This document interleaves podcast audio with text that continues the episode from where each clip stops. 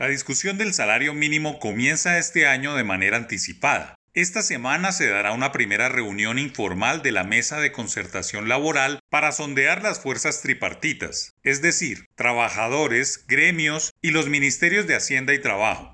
Las cosas se muestran complejas dadas las cifras de inflación que presenta la economía colombiana a estas alturas del año. Sin lugar a dudas, una resurrección inesperada que acecha la recuperación y que pocos tuvieron en cuenta. La variación de los precios entre septiembre de 2020 y el mismo mes de este año va en 4,51%, medio punto por encima de la meta techo fijada por el Banco de la República, que tuvo que elevar las tasas de interés 0,25 puntos hasta 2% para salirle al paso al costo de vida que está creciendo de manera sorpresiva. Máxime cuando todos los ojos estaban puestos en la buena recuperación del consumo, la dinámica industrial y el alza de las exportaciones. Incluso la banca multilateral, las firmas calificadoras de riesgo y las distintas universidades, como los centros de investigación económica, han revisado al alza sus pronósticos de crecimiento del PIB, incluso hasta dos dígitos. De ser así, sería la primera vez en medio siglo que la sumatoria de la producción de bienes y servicios esté cerca o por encima de 10%.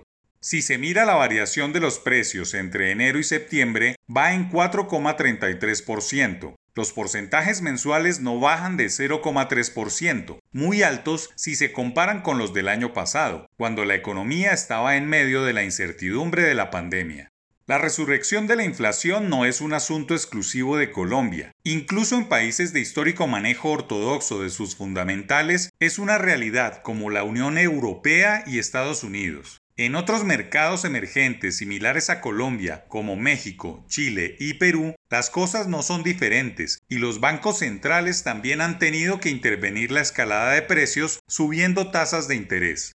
El remedio puede ser peor que la enfermedad, se precipitaron los emisores al elevar el costo del dinero en un momento en el que la gente necesita dinero barato para volver a consumir y desatrasarse en varias compras. Pero las alarmas sobre el impacto de la inflación en la recuperación vienen por otro lado, especialmente en Colombia, en donde se esperaba hasta diciembre, cada año de manera religiosa, la discusión del salario mínimo. Si la variación anual de los precios está por encima de los escenarios del Banco de la República, máxime en un año electoral, el incremento del mínimo será el caballo de batalla de las centrales obreras y la oposición política. Seguramente muy por encima de la inflación esperada que debe ser entre 2% y 4%, como ha sido tradicionalmente. Así las cosas, el punto de partida de incremento también estará cerca de los dos dígitos, 8%, 9% o 10%, pues se le va a cargar la dosis de recuperación del ingreso después de casi dos años de pandemia y el empobrecimiento de las personas.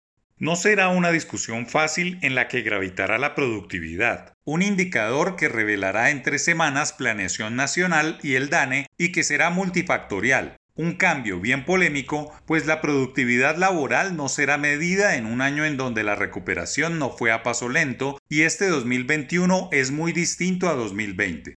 El punto a tener en cuenta es que ojalá sea un incremento que piense en los trabajadores, pero también conserve el empleo y las inversiones de las empresas.